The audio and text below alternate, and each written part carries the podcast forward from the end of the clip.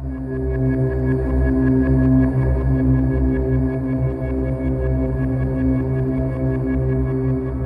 Ayer se hacía público que Seúl ha permitido que la flota marítima de Estados Unidos atraque en sus puertos, muy cerca de Corea del Norte. Una flota que, como sabemos, lleva más de tres semanas navegando por la zona por motivos todavía no aclarados. Las reacciones a este movimiento no se han hecho esperar. En declaraciones a la televisión de su país, el líder norcoreano Kim Jong-un ha sido rotundo respecto a lo que considera una primera acción bélica.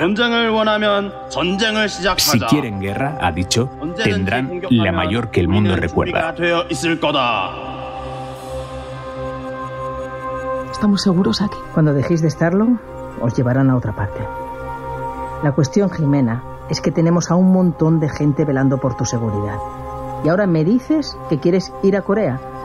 No duraríais ni un minuto, sería como lanzaros a una ratonera. Hemos estado en ratoneras antes. no como esta.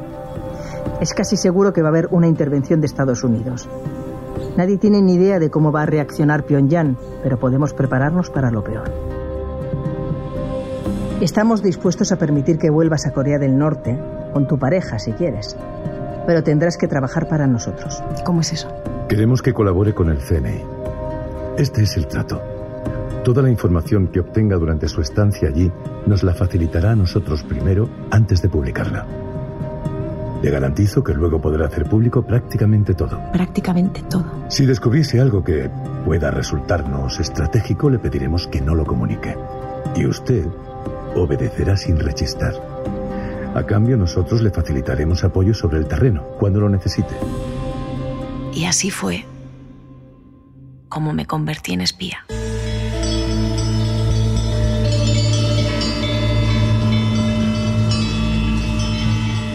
Richie le conté que el gobierno nos permitía hacer aquello porque no había manera de garantizar nuestra seguridad en España. Lo cual era cierto, pero solo en parte. ¿Qué escribes? ¿Te he despertado? Perdona. Es igual. ¿Estás trabajando? Sí. He empezado mi libro. Pusimos rumbo a Corea del Norte nos pareció un buen momento para intentar entrar en el país. El ataque estadounidense les habría noqueado. Los militares estarían demasiado preocupados, recibiendo órdenes de arriba, preparándose para la guerra. Lo último que esperarían es que alguien intentase cruzar la frontera en un utilitario. ¿Cómo has conseguido que el gobierno nos deje venir? Ya te lo dije. Me lo ofrecieron ellos. Así, sin más. Sin más.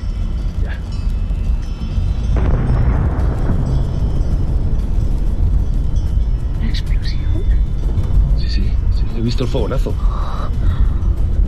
De hecho, mira, el brillo sigue en el cielo. ¿Qué hay en aquella dirección? Ahí está Seúl.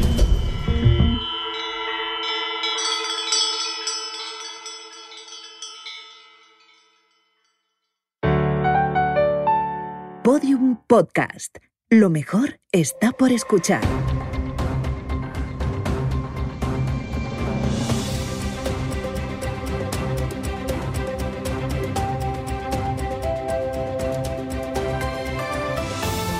Cadena ser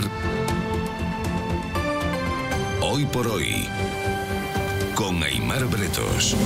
Noticia de última hora. La cadena estadounidense CNN acaba de informar de una gigantesca explosión, esas han sido sus palabras, en las proximidades de Seúl. Testigos del suceso han descrito un resplandor que habría sido visto en decenas de kilómetros a la redonda. En estos momentos las páginas de los principales diarios coreanos permanecen caídas.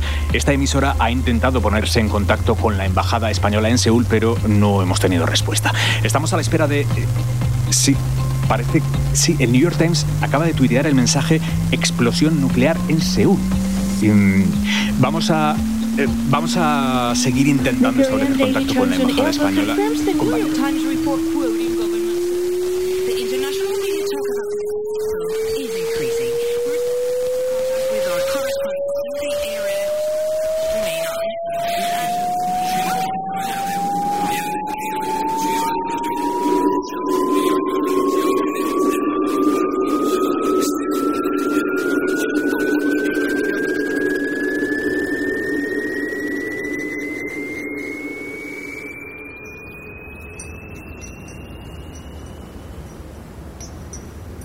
llamaron Boxu. Venganza. Estalló a 400 metros sobre Seúl. La explosión provocó un temblor de 5,2 en la escala de Richter que pudo sentirse en casi todo el país. Murieron inmediatamente 60.000 personas.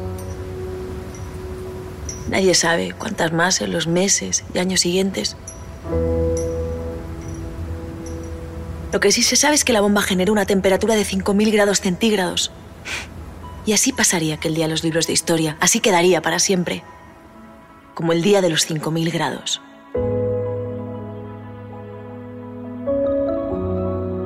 Guerra 3, segunda temporada. Episodio 1. Reyes y peones.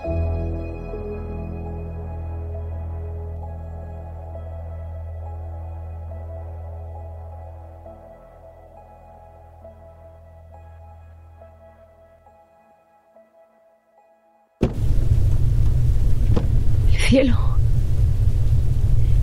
El cielo está. Está amarillo. ¿Sabes qué clase de explosión hace eso? La de una bomba atómica. Sube al coche. ¿Por qué han hecho eso? Jimena, sube al coche. ¿Qué haces? ¿A ti qué te parece? Doy la vuelta. ¡No, para, para! Volvemos al aeropuerto. No ¡Que podemos. pares! ¡No me toques el problema! No me ¡Pues hazme caso, joder! Vale, vale, vale, vale, vale. Vamos a calmarnos, Jimena, por favor. Tranquilízate. Estoy tranquila. No, no, no, no estás tranquila. Estás en shock, joder. Jimena, eso era. Eso es una bomba atómica. Ya lo sé. Y sabíamos que podía pasar. ¿Sí? Sí. No, no, no, no lo sabrías tú. Yo no sabía nada de esto. Esto es nuevo. Se puede hacer periodismo debajo de las bombas, pero no debajo de las atómicas. Joder, entra en razón. ¿Para qué has venido? Para cubrir una guerra, no para que me maten en ella. Eh, eh, ¿qué coño haces? Cierra la puerta. ¡Que me sueltes! Pero no lo ves. Estos tíos han lanzado una bomba atómica. ¿Qué crees que van a hacer Estados Unidos y la OTAN? ¿Crees que se van a quedar sentados, que van a usar metralletas? Van a dar una respuesta proporcional. ¿Y sabes lo que esto significa? sé. Entiendo. Jimena, ¿dónde vas? Joder, yo me cago en... ¿Qué coño haces? Vuelve al coche. voy ¿A dónde? a Pyongyang. ¿Pero qué dices? ¡Para! Llévate el coche. Ya me las arreglaré. Jimena, Jimena, por favor, podemos ser racionales. ¿Racionales? Acaba de estallar la Tercera Guerra Mundial. ¿A ti te parece que podemos ser racionales? Hands up now. Surgieron de la nada. Nos rodearon. Go back. Stay clear. Don't move. Don't fucking move. Eran seis hombres, todos armados. Eran militares estadounidenses. We are journalists from Europe, European, from Spain. Get back. Stay clear. Les dijimos de dónde veníamos, que estábamos desarmados, que íbamos a trabajar. Les dio igual. I'm not gonna repeat it. Hands up. Let's go. Cuatro de ellos quedaron apuntándonos mientras los otros registraban el coche de arriba abajo. Come on, come on, come on. Come on. Stay hot. Greenbacks here. Greenbacks. Come on, check them out. Check them out. Y sacaron nuestro equipaje del maletero. Lo abrieron y se pusieron a registrarlo debajo de la lluvia. Hey, hey, hey, man, man, hey, hey, hey, you. What are you doing? Photographic material. It's fragile. Fuck up. All clear here. Let's go. Se cargaron nuestro equipaje al hombro y nos obligaron a ir con ellos. Salimos de la carretera al bosque. No podemos dejar el coche. Hey, please listen. Our car. We cannot leave it there. Shut up and walk. Move it. Y caminamos unos 15 minutos hasta llegar a un claro. Allí había un camión en marcha y dos hombres más. Ran into these guys. Come on, get into the Nos obligaron a montar en el camión. Get in. All set. Let's go. Where are you taking us? Shut the fuck up. Jimena, esperemos. Tranquila.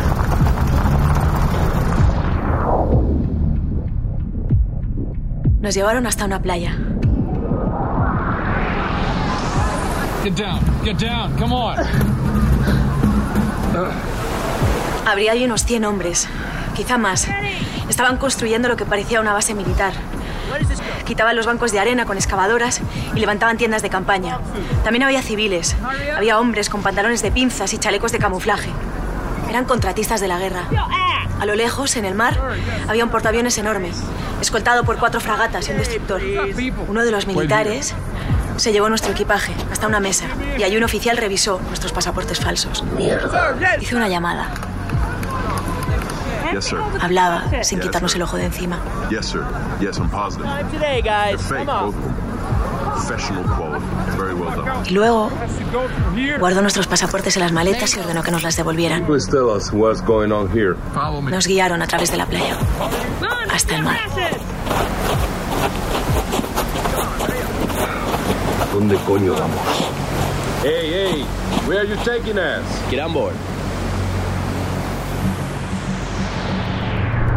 Nos embarcamos en una de sus lanchas. Nos llevan al portaaviones. ¿Cómo se llama? ¿Consigues ver el nombre? Pone Dwight. Eisenhower. Dwight Eisenhower. Mediría 300 metros de eslora. Era una pequeña ciudad flotante en pleno mar amarillo. ¿Habías estado alguna vez en uno de estos? No, nunca. Es imponente. Nos condujeron por varios pasillos hasta un camarote. Y nos pidieron que esperásemos allí. Oiga, espere, nuestro equipaje. ¡Eh! ¡Our baggage! ¡Our baggage! Richie, no te van a hacer más caso por más que pegues a la puerta. ¿A qué coño viene esto? Nos están tratando como a prisioneros, y no Jimena. podemos hacer nada. Así que vamos a esperar a ver qué pasa. ¿Y tú ahora de repente por qué estás tan tranquila? ¿Quieres que me ponga nerviosa? No, no, no. Vale. ¡Eh! ¡Eh! ¡We're journalists! Ven, ven, acércate a la ventana. Se llama Ojo de Buey. Un gilipollas eres. ¿Qué pasa?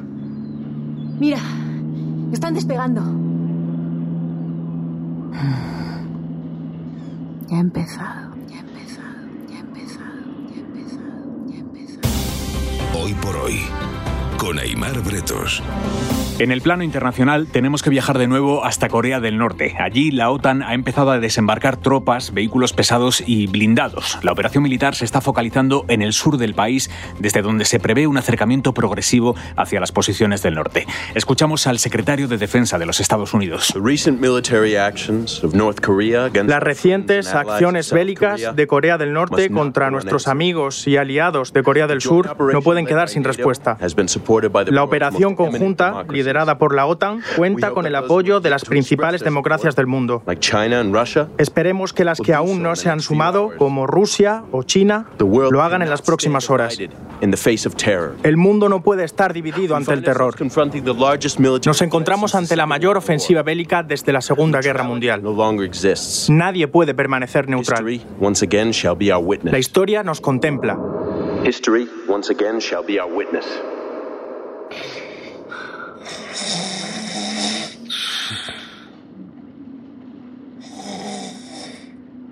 Richie.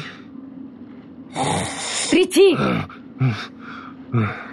Joder, joder, Jimena. ¿Cuánto llevamos aquí? Una hora. Algo más.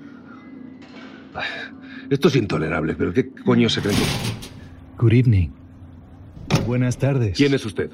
¿Está al mando?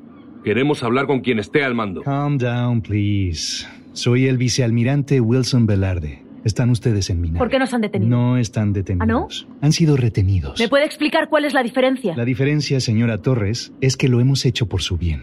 ¿Nos conocemos? I know who you are. Sé quién es. Es difícil no saberlo. ¿Es usted una heroína? Que yo sepa, no. Bueno, poco importa eso. Pasará usted a la historia. Créame, conozco a quienes la escriben. Ah, vicealmirante, ¿qué está pasando? ¿Qué hacemos aquí?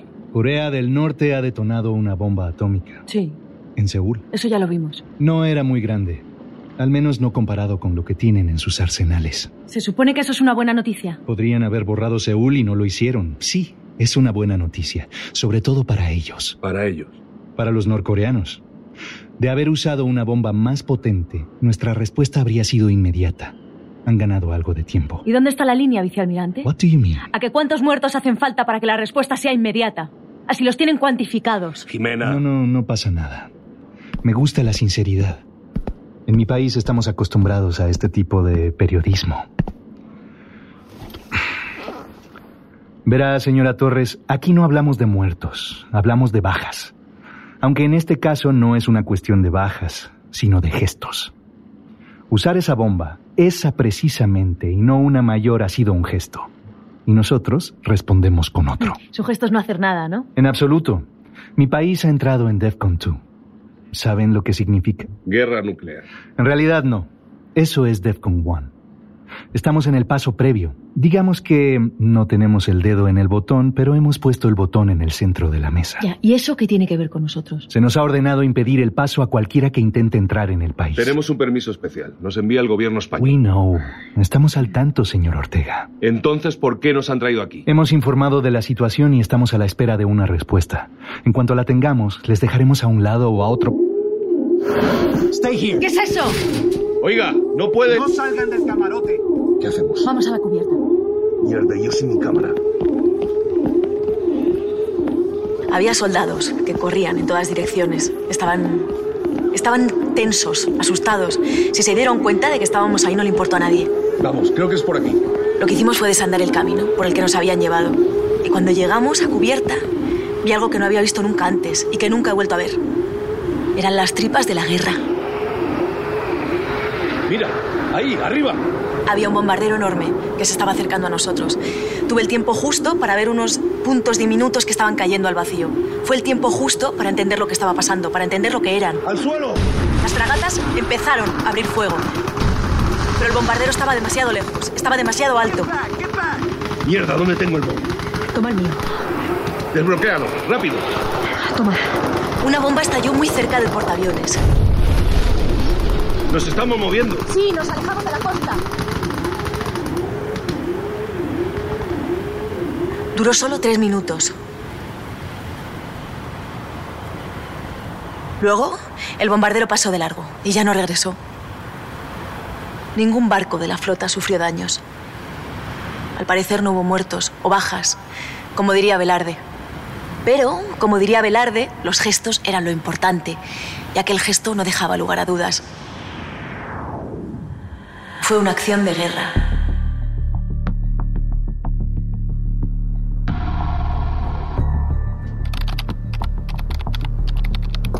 Sí, adelante. ¿Ministra? General Vargas. Pase, siéntese, por favor. Gracias. El presidente está muy preocupado. Lo entiendo. Me ha vuelto a preguntar por qué hemos enviado allí a Jimena Torres. Y yo sigo sin saber qué responder.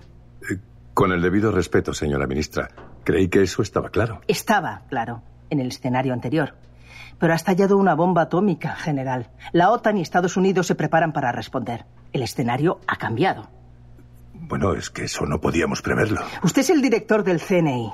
Si no puede prever eso, ¿qué puede prever? Mira, sabíamos que se encontrarían con un escenario hostil, pero no tanto. ¿Dónde están ahora? En el mar amarillo. ¿Perdón? ¿En el mar amarillo? ¿Qué hacen ahí?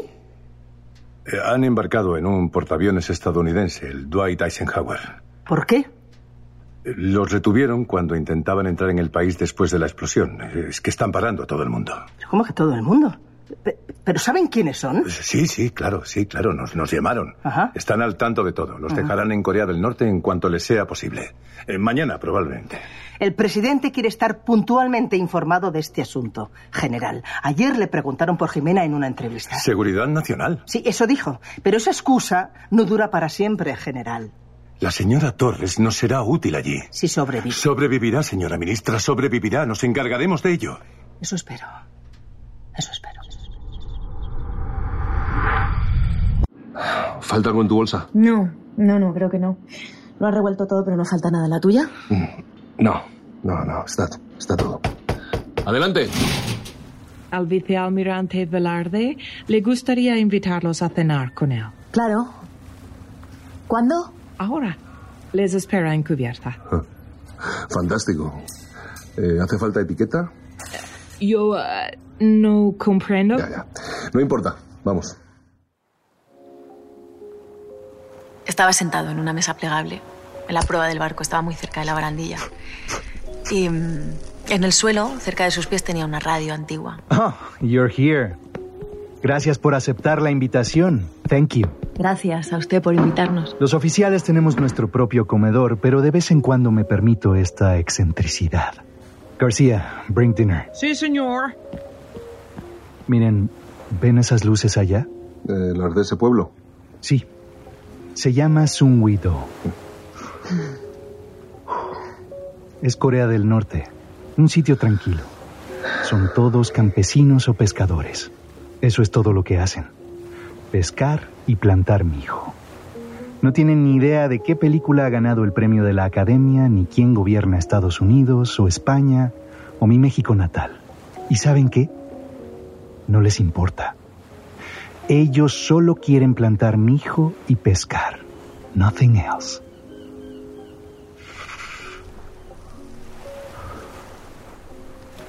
En cuanto salga el sol lo bombardearemos. ¿Por qué? Los militares no preguntamos por qué, señora Torres. Cumplimos órdenes. ¿Cómo se puede servir a la paz bombardeando un pueblo de pescadores y campesinos? ¿Son aficionados al ajedrez? Pues mire, no. No, no, me temo que no. Es un buen juego. Dicen que estimula la inteligencia. Yo eso no lo sé. Pero sí sé que estimula la capacidad de sacrificio. Los peones, la torre, el caballo, el alfil, su única función es proteger al rey. Todas las piezas son prescindibles, incluso la reina. Solo el rey importa. ¿Saben quién ocupa ese puesto en el tablero del mundo? ¿Su presidente? My God. No. Estados Unidos busca su supervivencia, igual que todos los países. Nadie puede criticarnos por eso. Ya. Entonces, ¿quién es el rey? Señor, la cena. Yeah, go ahead. Espero que les guste. Solomillo de Texas, la mejor carne del mundo. Con permiso de los argentinos. You're dismissed. Pueden retirarse. ¿Vino? Sí, por favor. Gracias. Como iba diciendo, no. Nuestro presidente no es el rey del tablero. Ni nuestro país, ni nuestras instituciones. El rey es la humanidad. La supervivencia de la raza humana. Eso es lo que hay que conservar a toda costa. Todo lo demás puede sacrificarse. Miles de personas, millones si hace falta, países enteros, continentes enteros. Van a bombardear ese pueblo por el bien de la humanidad. Eso es lo que nos está diciendo. Eso es exactamente lo que digo, sí. Pues es absurdo. ¿Entiende? Es absurdo. Tanto como una reina negra capturando a un peón blanco. Pero ¿sabe qué, señora Torres? Ni usted ni yo estamos jugando esta partida. Nosotros somos las piezas prescindibles. Recuérdelo el día de mañana. Pero basta de hablar de tragedias. Disfrutemos de la noche. No todos los días puede uno cenar con estas vistas. Salud. Cheers. Salud.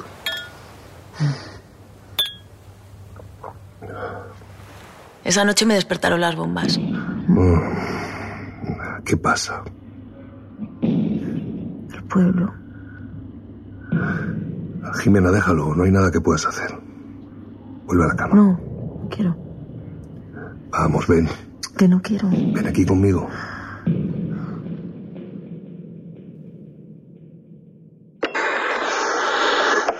Han bombardeado esta madrugada la población norcoreana de Sungwi-do. Según el secretario de Defensa estadounidense, Pyongyang utilizaba este pueblo, una pequeña localidad costera, como nodo para el movimiento de armas hacia el sur. Varios países ya han condenado el ataque. Es el caso de Venezuela, Cuba, el Congo y muy especialmente China. El presidente de la República Popular se ha referido al bombardeo como un acto cobarde e injustificado que tendrá consecuencias. Rusia, por su parte, sigue sin posicionarse en lo que ya se empieza a configurar como el mayor conflicto desde la Segunda Este bote los llevará a la costa. Es rápido, no tardarán mucho. ¿Dónde nos van a dejar? En Sogangni, una ciudad pequeña y tranquila. A partir de ahí tendrán que arreglárselas solos. No pueden dejarnos un vehículo. Me temo que no, pero en Sogangni podrán alquilar uno. Aunque les recomiendo que se queden allí un tiempo. No es conveniente ir a Pyongyang ahora. Ya, no lo haremos. Bueno, ya veremos. It's up to you. Es su decisión. Pero recuerde, señora Torres, que es usted muy famosa en este país. Ándese con cuidado. Tengan cuidado los dos.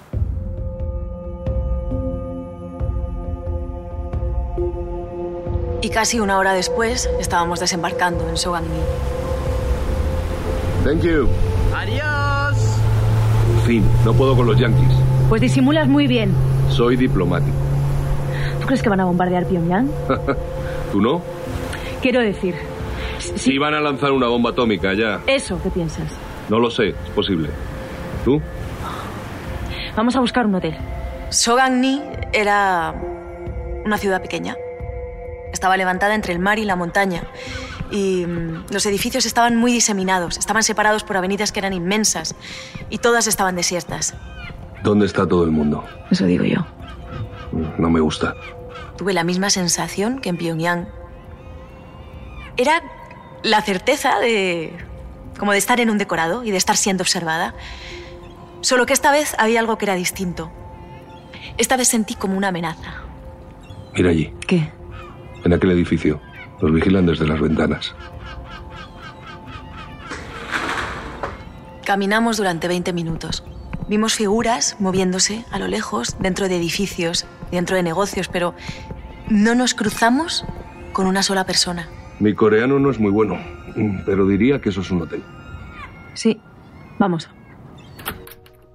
Tampoco había nadie allí. Bueno, con la excepción de un joven que iba vestido con traje y nos sonreía desde el mostrador. Do you speak English? 영어는 못하고 한국말만 할 줄 알아요. Estupendo. A ver, um, uh, we want a room. 그럼요. 한 개요? One? One room. One room for two people. ¡Room! 여권 제출 부탁드립니다. ¿Qué dice? Quiere los pasaportes. Ah, sí, sí. Toma, pasaportes. 감사합니다. ¿De qué vamos a informar en este sitio? Yo qué sé. De momento vamos a ducharnos y a intentar. ¿Qué cojones? Eran tres hombres armados. Entraron por la puerta principal, dos disparaban al techo y el otro nos estaba apuntando con una pistola. Venían a por nosotros. Richie, levanta las manos. ¿Qué coño queréis? ¡Sonia! ¡Richie!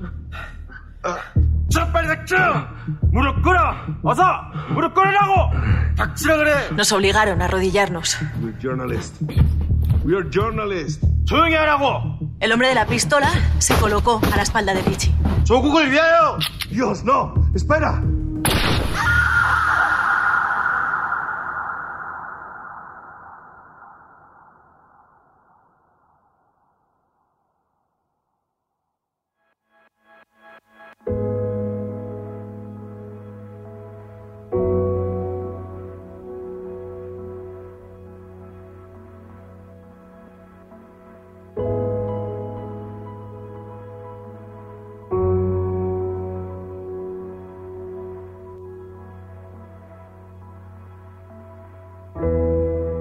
Guerra 3 es una serie original de Podium Podcast. Escrita por José Antonio Pérez Ledo, dirigida por Ana Alonso, realizada por Roberto Maján y producida por Jesús Blanquiño y David Tomillo.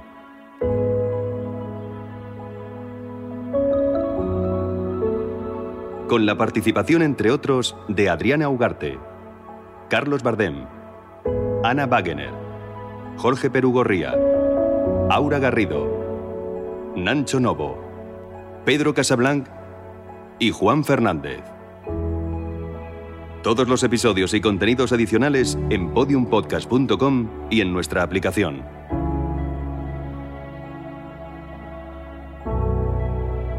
También puedes escucharnos en nuestros canales de Spotify, iTunes, iBox y Google Podcast.